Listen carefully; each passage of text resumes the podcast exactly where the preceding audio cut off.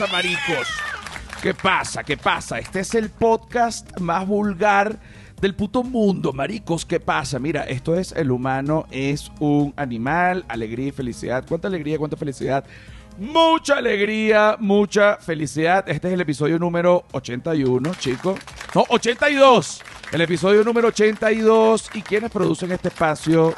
Bueno, este espacio de, de, libertad y alevosía. Arroba Flor de Pelo Piso. ¿Quién es esa gente? La gente que es un aplauso. Arroba La Sordera. ¿Quién es esa gente? La gente que es otro aplauso. Arroba Feria del Marketing. ¿Quién es esa gente? La gente que es otro aplauso. Y arroba José R. Guzmán, que soy yo, que bueno, básicamente no lo produzco, pero que lo hago.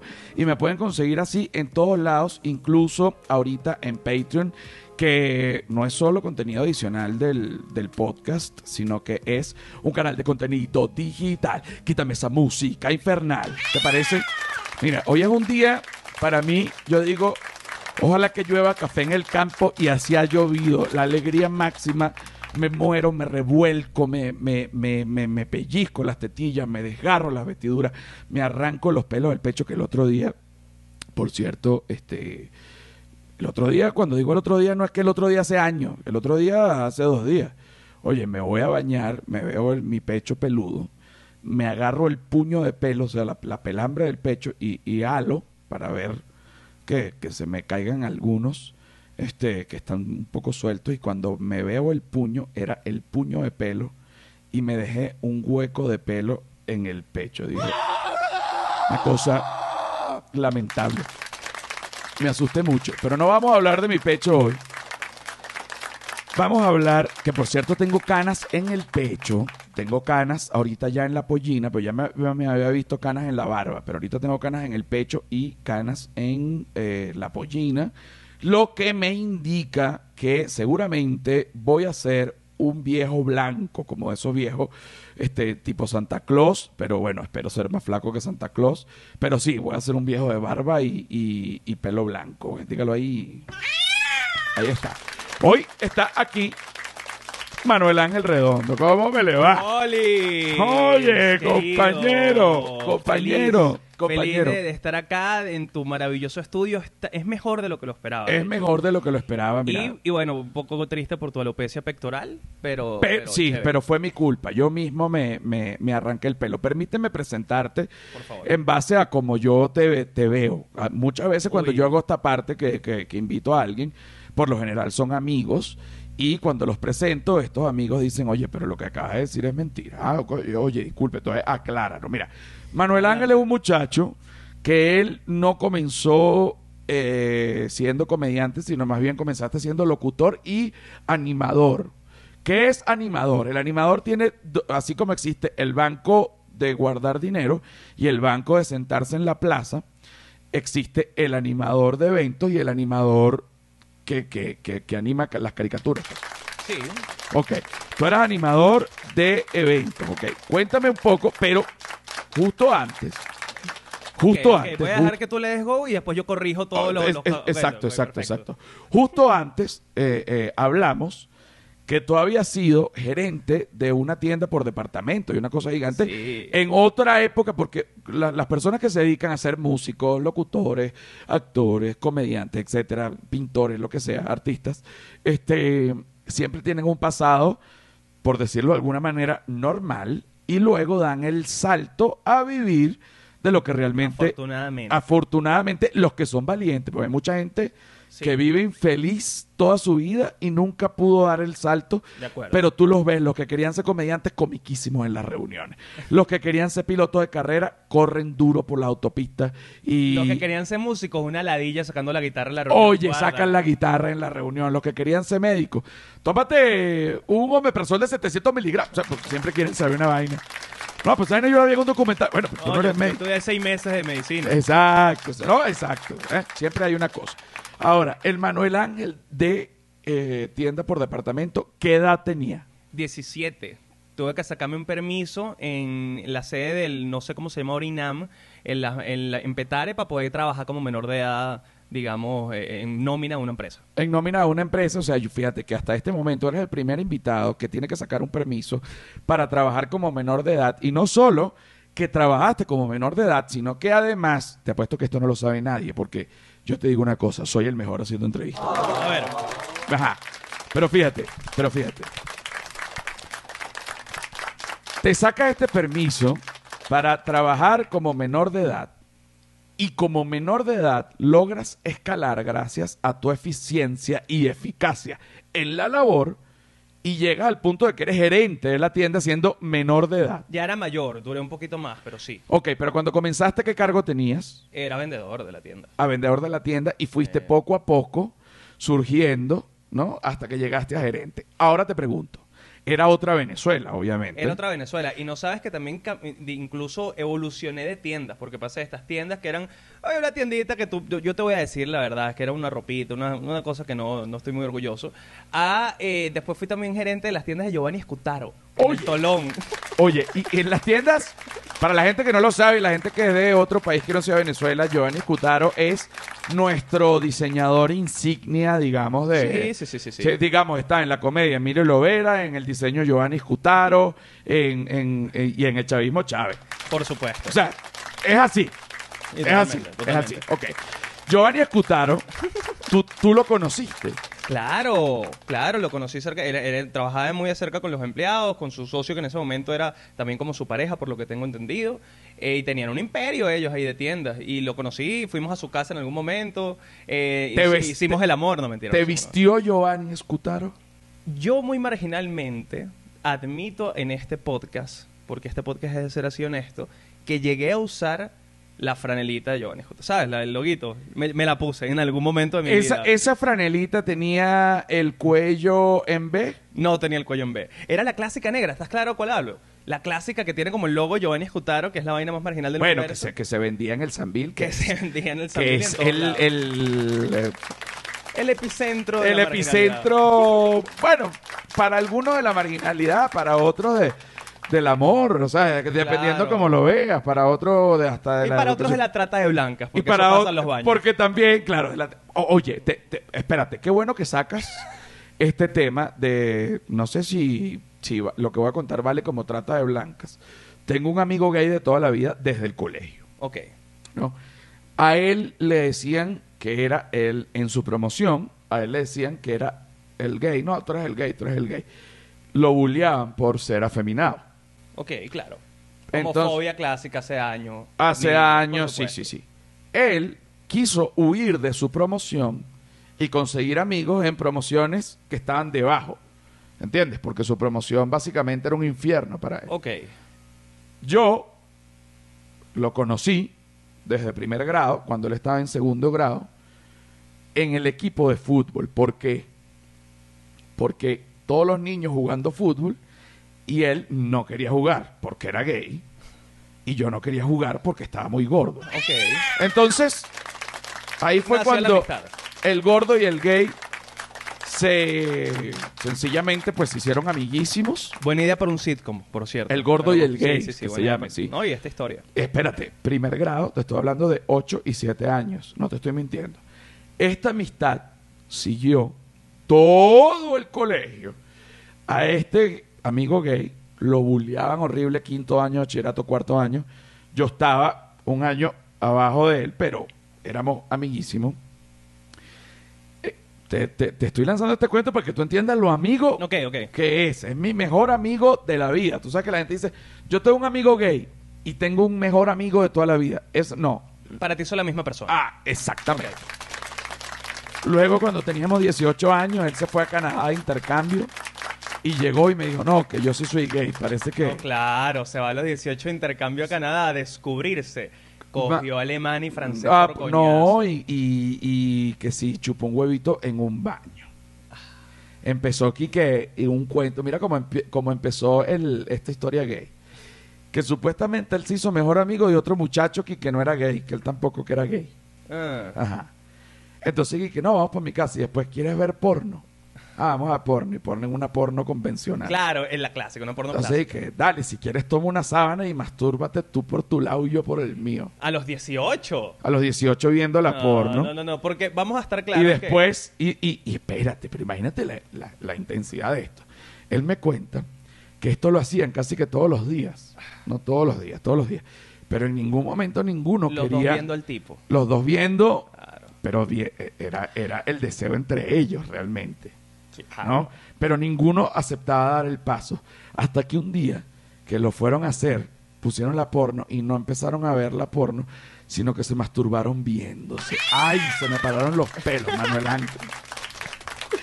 ¡Ay, Dios mío! Eh, Bueno, Oye, momento muy emocionante para ellos, me imagino. O sea, una Bueno. cuestión trascendental. ese tipo de momentos pone el pene de nivel de dureza 4.7, que es el máximo de- nivel de dureza en la escala de huevo parado. Ok, el 4.7. El 4.7 en la escala de huevo parado, eso está como una, un diamante. No, porque 4.8 puede causar explosión. Se te abre una vaina y empieza a botar sangre. Exacto, no exacto, exacto, exacto. Entonces, eventualmente estos dos eh, pe- personajes de 18 años hicieron el amor, ¿no?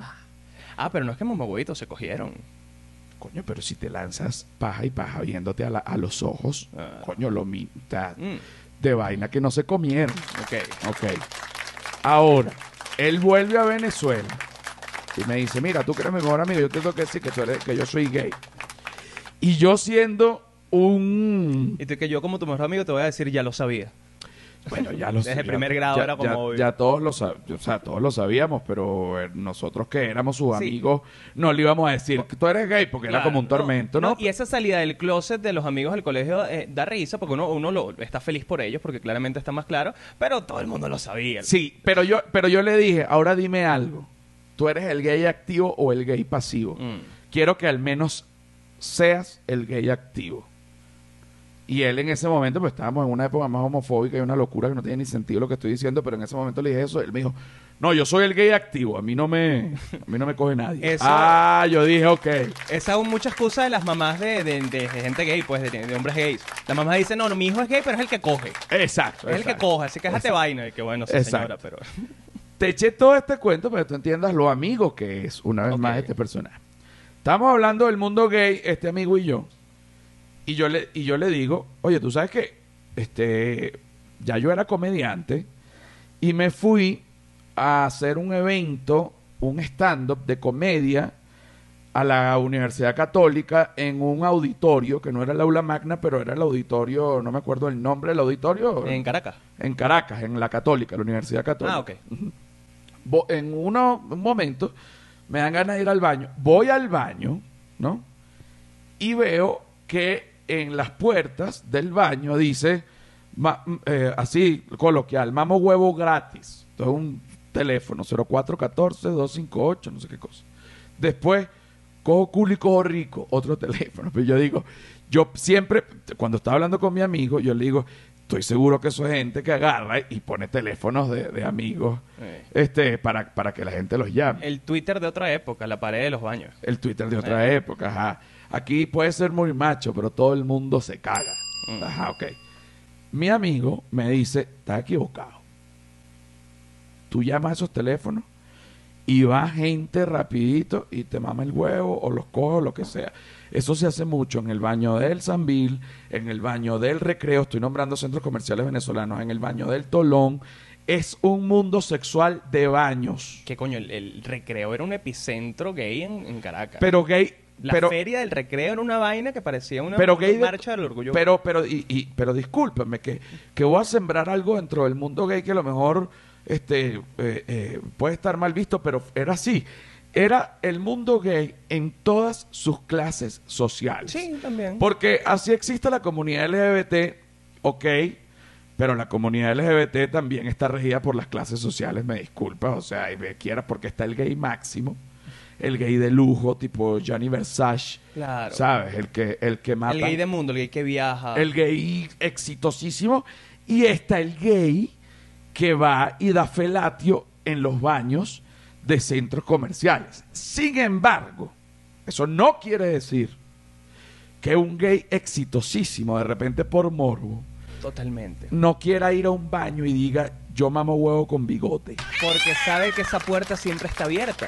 El baño público y conseguir sexo ahí. No importa la jerarquía en el, en, en el gaysismo que tengas. Fíjate que a mí me, me- también me, me echó un cuento, otro amigo gay, pero mayor, que en Caracas, Venezuela, en una zona que se llama Los Palos Grandes, a- en una época se hacía y que, que vamos a dar la vuelta. Y era como que un grupo de gente se ponía a caminar por las calles y otro grupo de gente iba en carro y le decía, tú estás dando la vuelta, sí, montate. Y hacían orgías en los carros.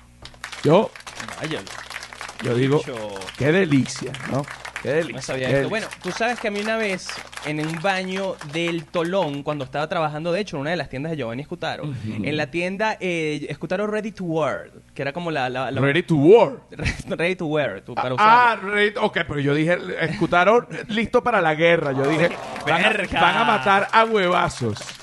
Y, y del baño era el, el piso 2, el baño estaba afuera, muy cerquita. Y Yo voy y había un tipo de, de rasgos árabes que yo sentí como que, como que lanzó para verme, ¿no? En el, en el urinario. Estábamos eh, en uno y uno, o sea, al lado uno del otro. Porque los árabes hacen eso, o explotan, o- algo explota, o explotan edificios, explotan camionetas, o explotan culo. Yo no sé por qué dije tenía rasgos árabes, porque en realidad no tienen nada que ver con la historia. Bueno, pero Solo entonces- para añadirle una capa de xenofobia muy chimba, pero Y- bueno, y, ok. y yo reaccioné. Soy, yo dale, no, reaccioné. explotaron el culo. No, no, no. Ok, ok. No, pero eh, bueno, el tipo yo creo que me, que me intentó ver, ¿no? Y yo me, bueno, no, no, no, no lo entendí, y vaina, me fui para el coño y seguí trabajando. Como la semana vuelvo a salir porque escucho una bulla, una coñaza le están dando al tipo porque en efecto lo que estaba buscando era sexo y bueno, a alguien no le gustó mucho el, el approach del carajo. Pero lo que quiero decir es que en los baños del Tolón también. Mira, pero te voy a decir una cosa. A mí una vez hasta un amigo, que no, no, no, no voy a decir el nombre, pero no aplica, en una borrachera... Manuel Silva, No, mentira. Manuel Silva. No, pero vamos a suponer que era Manuel Silva. Manuel Silva me intentó besar, supongamos. Ok. Y yo le dije, mira, estoy súper halagado porque eres mi amigo y me parece un tipazo, pero lamentablemente no soy gay. Y él quedó muy loco y más nunca hablamos de eso, ¿no? Él, él me lanzó, pero yo no le voy a caer a golpes a nadie. No, vale.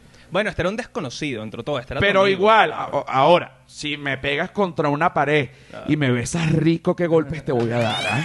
No queda de otra que seguir adelante. No queda de otra que seguir Ya adelante. ganaste con tus besos. Mira, ahora te digo, Manuel Ángel es gerente, está llegando al pináculo del- de, la, de la gerencia de las tiendas por departamento. ¿Y Sí. qué sucede?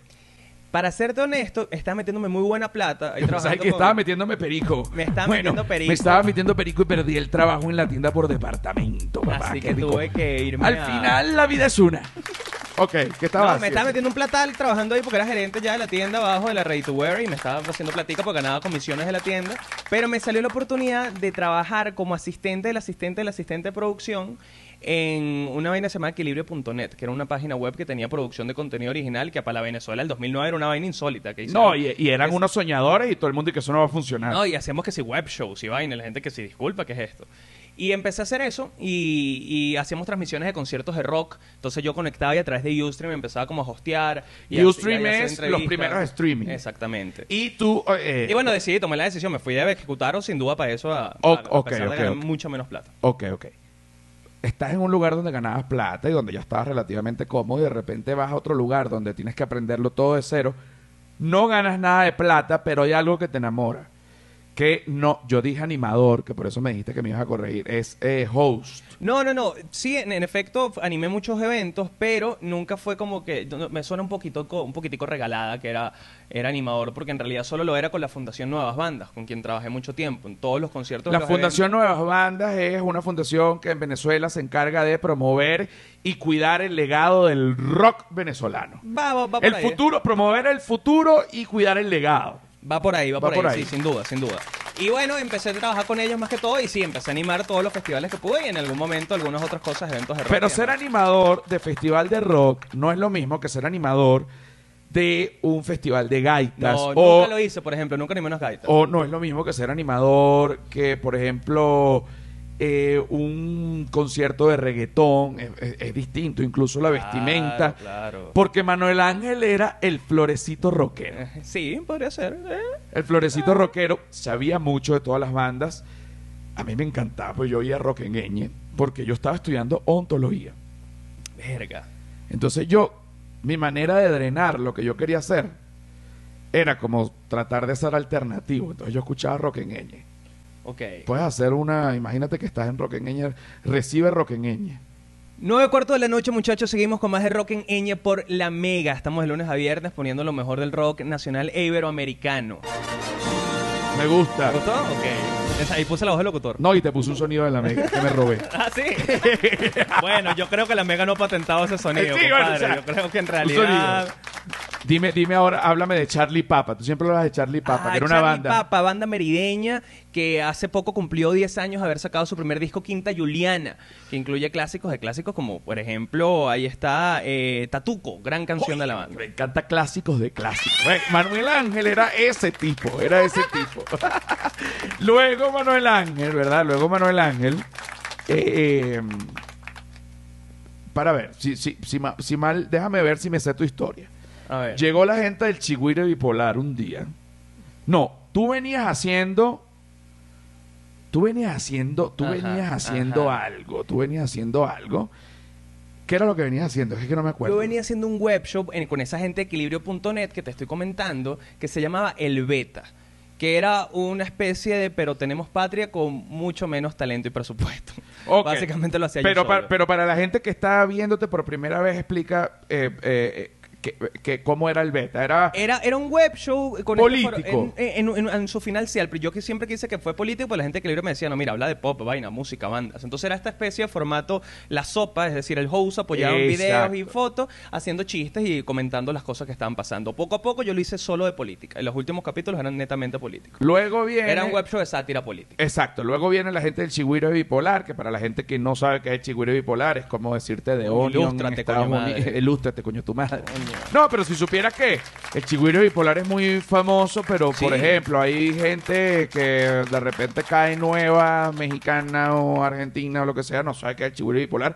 Es como decirte de Onion en Estados En Unidos. México es una- también hay un referente similar. eh, ¿no? Se llama el, el de, creo que es el Deforma. El sí. deforma o el reforma, él va por ahí, no, No, juego el- palabras. eh, El esa- es Deforma. el Deforma. Exacto. Entonces, bueno, so- son, eh, simplemente páginas web muy grandes que se encargan también de la sátira política, De hacer noticias satíricas. De hacer noticias eh, satíricas en tono humor, pero siempre en, en el, dentro del, del, digamos, del corchete de la política. Y llamaron a Manuel Ángel para que hicieran Pero Tenemos Patria. Exactamente. Ok, pero Tenemos Patria fue un web show, como decirte, de Sup o La Sopa, pero solo de sátira política venezolana. Estuvo muy bien. Sí. Que además el nombre viene porque justo en ese momento Venezuela estaba en una crisis, en su primera crisis, y Chávez, de una manera genial, eh, aceptaba que estábamos en una crisis, o sea, que el país estaba en una crisis, pero decía, pero tenemos patria. Y la gente aplaudía. Y se hizo el chiste también de que, bueno, cualquier vaina que pasaba, tú decías, bueno, pero tenemos paz. Pero tenemos patria. Entonces, este web show se llamó Pero tenemos patria, en donde Manuel Ángel se, de alguna manera, eh, este, saltaste, diría yo, del rock y del hosteo a la, a la comedia hasta ese momento guionizada. Sí, y hacerlo bien también, porque como te dice, yo, yo venía haciéndolo a los coñazos en equilibrio, a, a- a la manera más empírica, digamos, pero coño, en Plop tú aprendes a, a trabajar con un equipo que de verdad sabe hacer las cosas. Habían guionistas, directores, ilustradores, eh, directores tanto de, de la, de, del- de la parte audiovisual como del acting que tú estabas haciendo. Entonces, coño, aprendí a hacer la vaina bien. Ah, así se hacen las vainas. Así, co- la- así es como se trabaja. La cosa como es, yo te voy, a Sí. hacer- te, voy a, te voy a confesar, yo siempre te envidié, pero tenemos patria. Y una vez le reclamé a Juan, en una época que yo tomaba, estaba borracho, y le dije, te detesto, maldito, coño tu madre. Nunca me ofreciste, pero tenemos patria. Pero es que creo que en el momento ellos estaban buscando a alguien que no lo conociera nadie, básicamente. Sí, ellos estaban- Sí, me, me dijo, no, pues yo nueva". estaba buscando a alguien, coño, más bien que fuese un poquito más que tipo Manuel Ángel. no, Desconocido. No, no, te voy a matar, güey, te joda. ¿Sabes qué? A veces uno se pone así. Todas mis fanáticas viejas, señoras de la, de la tercera edad, de tías y demás, vienen de Pero Tenemos Patria y les guardo mucho cariño. Exactamente. Exactamente. Luego, de pero tenemos patria, viene lo que yo llamo el, la, la tercera camada de boom venezolano de stand-up comedy. Más de la tercera camada, como la cuarta camada. Ya, yo ni sé. Porque, a ver, los primeros, eso sí te digo, o sea, esta historia me la sé yo. No, los primeros, los primeros. Los primeros, mira, los primeros, los primeros, los primeros.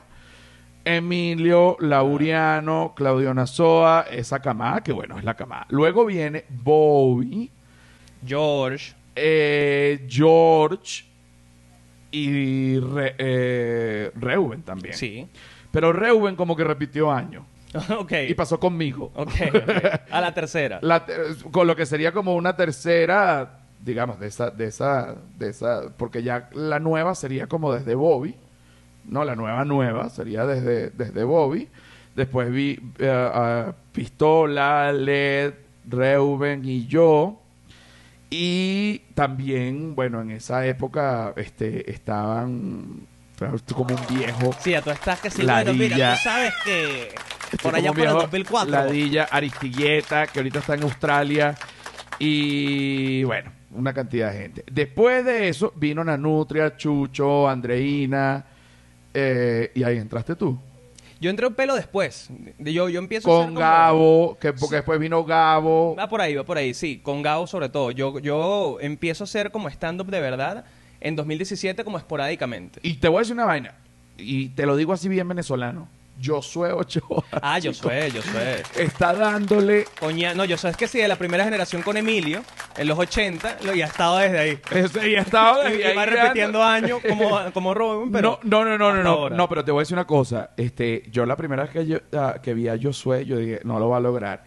Y hoy en día Josué está en, en, la- en las tablas. O sea, Marico, para mí, haciendo stand-up, que no es lo mismo a que a- a hacer un podcast o a entender el negocio desde otro, de otra perspectiva como comediante, pero haciendo stand-up, es decir, con un micrófono, una tarima, a mí yo soy una bestia. Y es una bestia y te digo una cosa, me fue a, a abrir Ah, el, show en España, en Valencia, España. Mira, este, que si puedo, claro, Josué, vente. Oye, la ha partido de una Te, manera. te que hizo el te chiste digo- de la mesita, ¿no? De la mesita. Oye, bueno, la, ver- puta, la, vale. la verdad, que tú sabes qué, qué pasa, que cuando uno está... Ah, no lo escuchaste. No, cuando uno está en previo a presentarse, uno está en una angustia que realmente...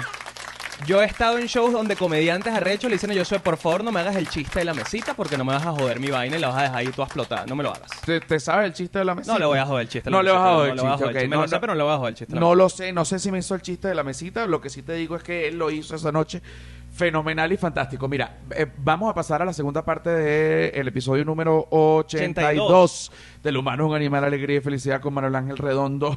Bueno, mamagüeos.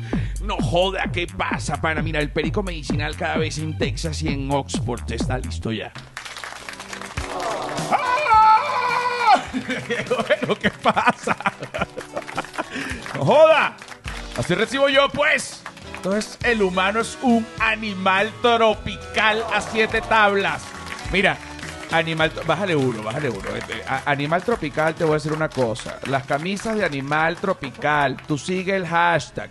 Mucho caliente. Cuando yo digo mucho caliente, caliente es con cachico. Y además, las camisas de animal tropical, que hoy no llevo una, y les voy a decir por qué, porque las tengo, las tengo todas sucias. Y bueno, yo soy una persona que me, que se encarga, chicos, de la, de la lavandería y, y tengo ciertas cosas atrasadas. No se preocupen.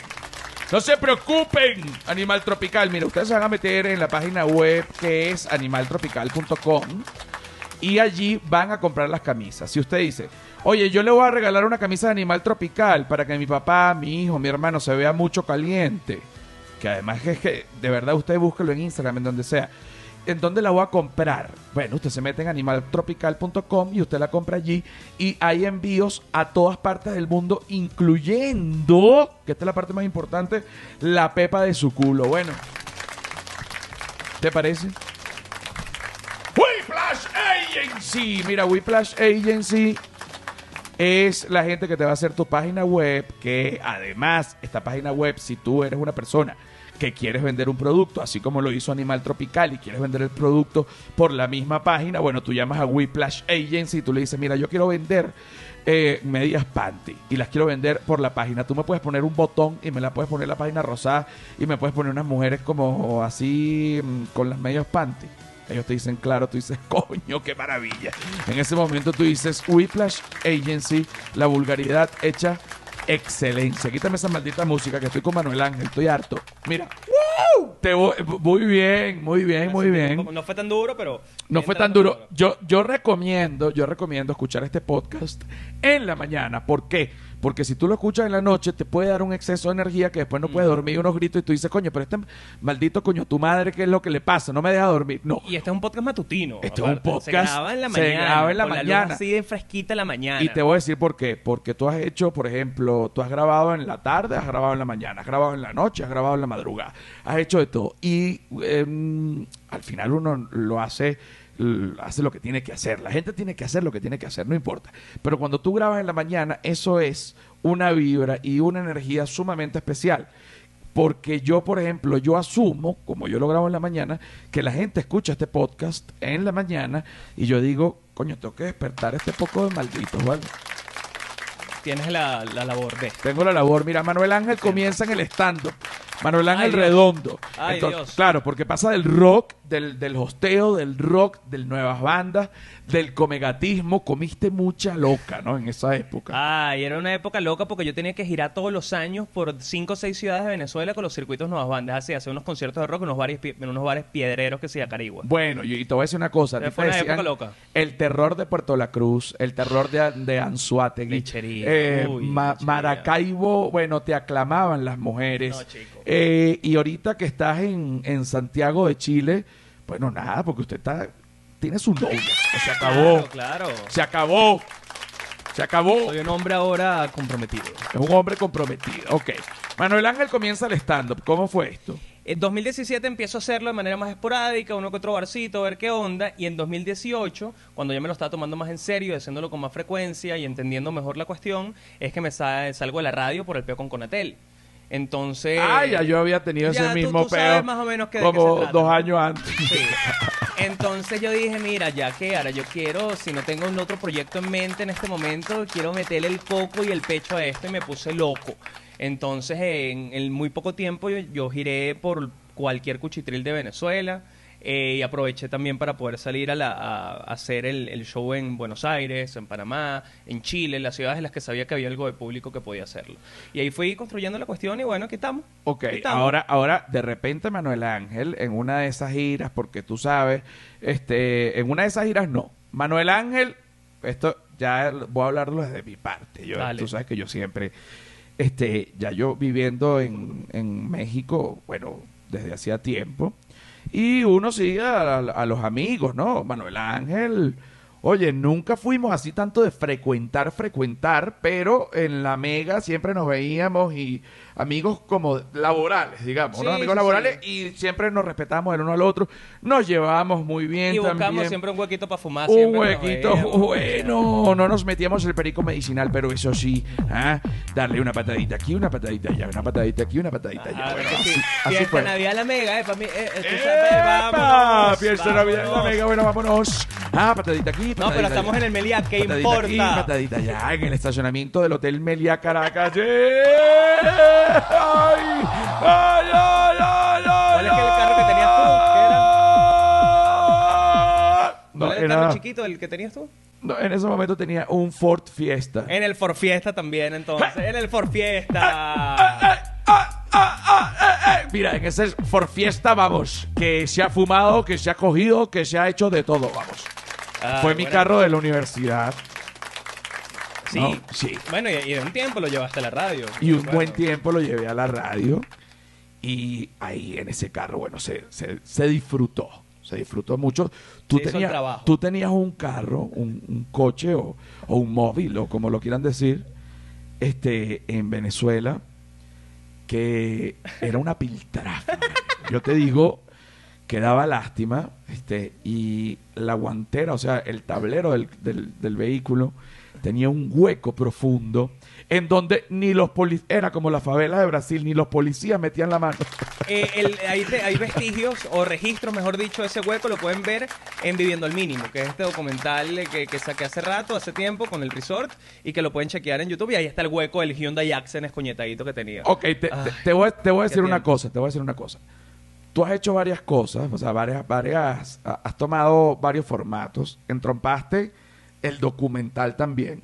Hiciste un documental que lo acabas de decir que se llamaba, se llama Viviendo al Sí. Mínimo y está en YouTube.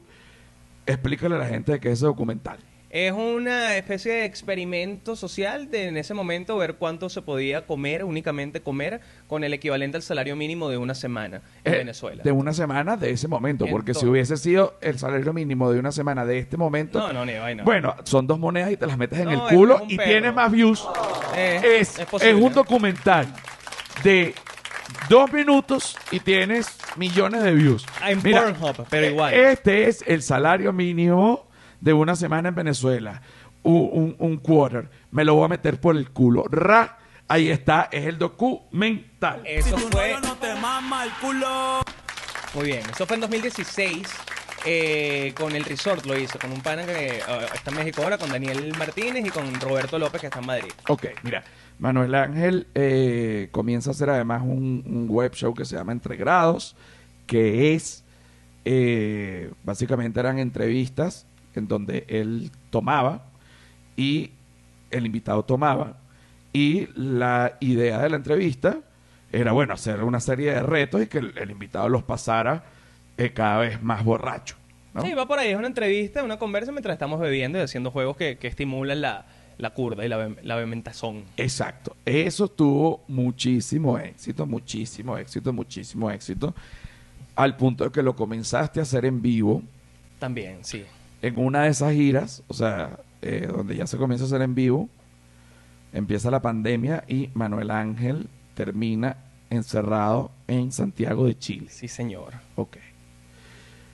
Mientras tanto, en otra parte del mundo. Ciudad de México, desde hacía tiempo, José Rafael Guzmán te estaba viendo por Instagram y yo decía, ¿qué coño de la maldita madre hace Manuel Ángel en Venezuela? Ah, Arrecho, ¿no? Estoy Arrecho. histérico.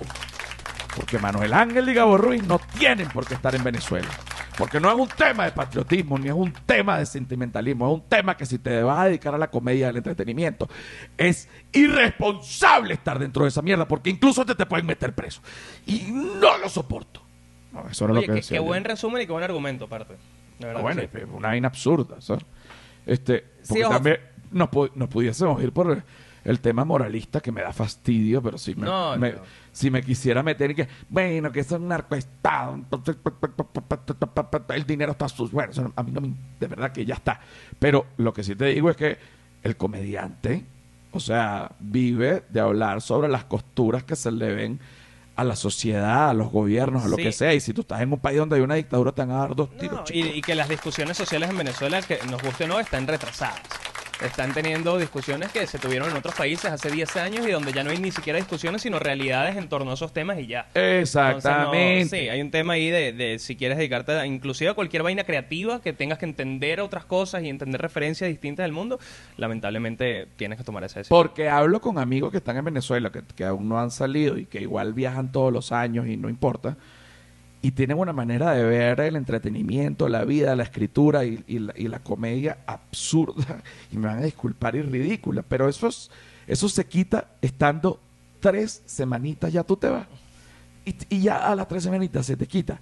Y es imprescindible, y lo digo, moléstese. Quien se moleste es imprescindible. Se te queda con el primer trámite de DNI Sí. o de ruta o como se Sí. llama en el país en el que estés. Sí. Con ese con ese trámite ya hay como que coño. Es quita una imprescindible. curita. Si usted va a ser comediante y usted está en Venezuela, usted debe salir, no pues lo diga yo, sino porque es una verdad. Porque ya, lo, ya viviste lo que tenías que vivir. ¿Qué más vas a vivir? ¿Qué más vas a saber? Ya. ¿A dónde? ¿Qué más? Ya estuvo, ya fue. No, bueno, mira, se lo de esta parte vamos a darla hasta aquí para que para que la gente esto no, no solo aplica para comediantes, para todo el mundo. No, mentira, no todo el mundo. No, y no, gente y que uno está entiende haciendo- que la gente tiene sus realidades, su familia, sus cosas, Sí, pero aquí sí, también sí. hay un argumento sólido que lo estamos poniendo. Por ejemplo, por ejemplo, yo digo mi papá, que a mi papá también le digo vete, vete, vete.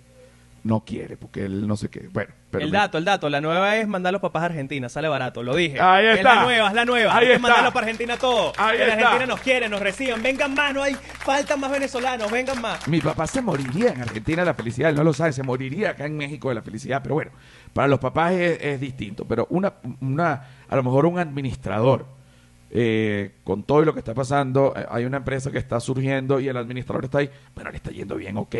A lo mejor un maestro ronero.